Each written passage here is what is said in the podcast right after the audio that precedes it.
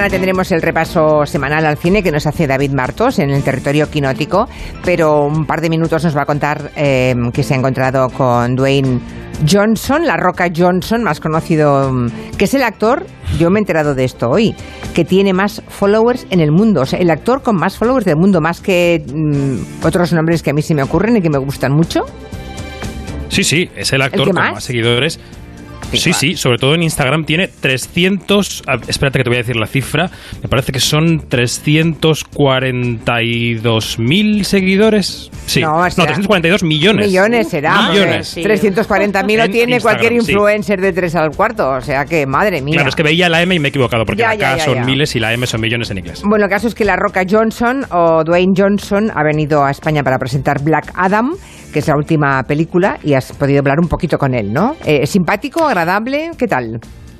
Es muy simpático, está dentro de su papel como todas las estrellas de Hollywood. Hay que decir que la coincidencia astral de hoy ha sido increíble porque están en Madrid Daniel Craig, que ha sido James Bond, por una película de la que todavía no podemos hablar. Ah, pero a Julia no le gusta. Daniel Craig, no, pero tampoco, hombre, pero, pero tiene derecho a la vida y a hacer cine, ¿eh? O sea, no seáis exagerados.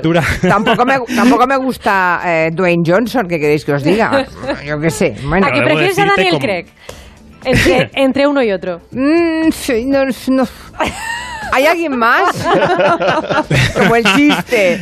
Bueno, ¿y qué tal? Debo decirte, Julia, como diría Monegal, que, Daniel Craig es una criatura barra pollastre muy majo y muy agradable. Vale, vale, vale. O sea que todo bien. Y Dwayne Johnson también. Lo que pasa es que es un, es un tipo muy consciente de su popularidad, es un tipo que está sujeto, que tiene las preguntas y respuestas muy preparadas y ha estado siempre en, ese, en esa distancia, ¿no? En la distancia corta, claro, él es una montaña de músculos, lleva un polo tres tallas por debajo de lo que debería llevar, así que es para que se marquen, claro, claro. ¿Y qué te ha dicho? A ver, ¿tienes algún fragmento para escucharle la voz?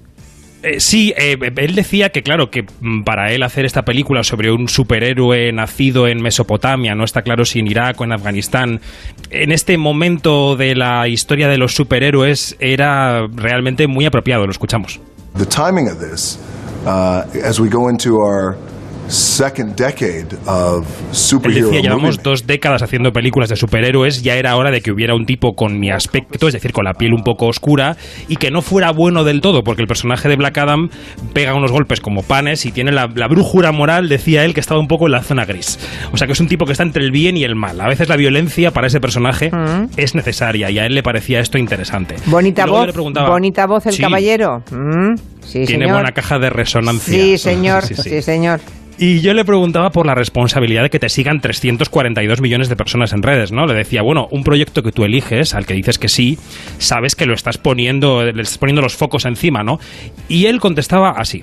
Not only does it create a lot of jobs for people over an extended period of time so they could take care of their family. Él es muy consciente de que crea muchos puestos de trabajo con las películas que él elige, que los temas que él elige aparecen en la palestra, o sea, que utiliza la popularidad de una manera, digamos, muy medida, muy pensada. Vale, vale, vale.